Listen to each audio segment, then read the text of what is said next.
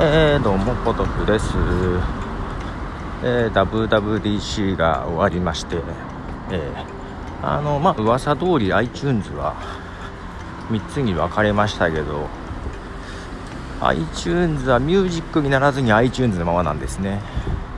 まあなんとなくポッドキャストと AppleTV が追い出されたみたいな 感じで。まあけどこれさかつてアプリが App Store になって、えー、ブック電子書籍とかも iBooks あ今 Books か。今ブん？ブック？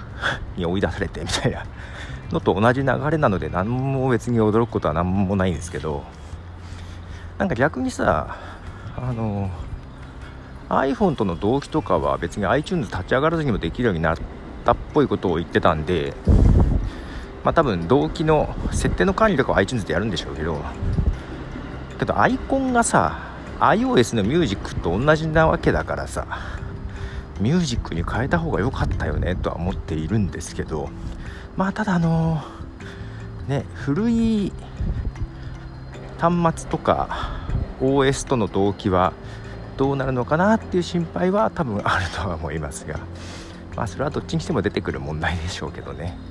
うん。まあ中途半端に iTunes って残ったなと思っています。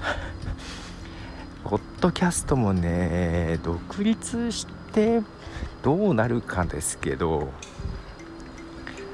あの逆に Spotify みたいにね統合した方がいいような気はしてるんですけどどうなりやら。えー、まああと Mac Pro 欲しいけど高いねっていうとこですね。はい。モニターなんか大根おろしと 書いてありましたが、はい、高いね。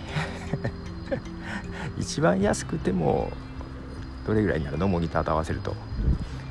80万ぐらいになるのかな？うん。いやまあけど終わりました。新しい OS も名前が発表されてえー、キャタリナ？だっけ、うん。えー、まあまあその辺は。でベータ版パブリックベータ版が7月からっぽいんだけどまあメインじゃないマシンに入れてみようかどうかってとこですよね。うん。そこをちょっと迷ってますが。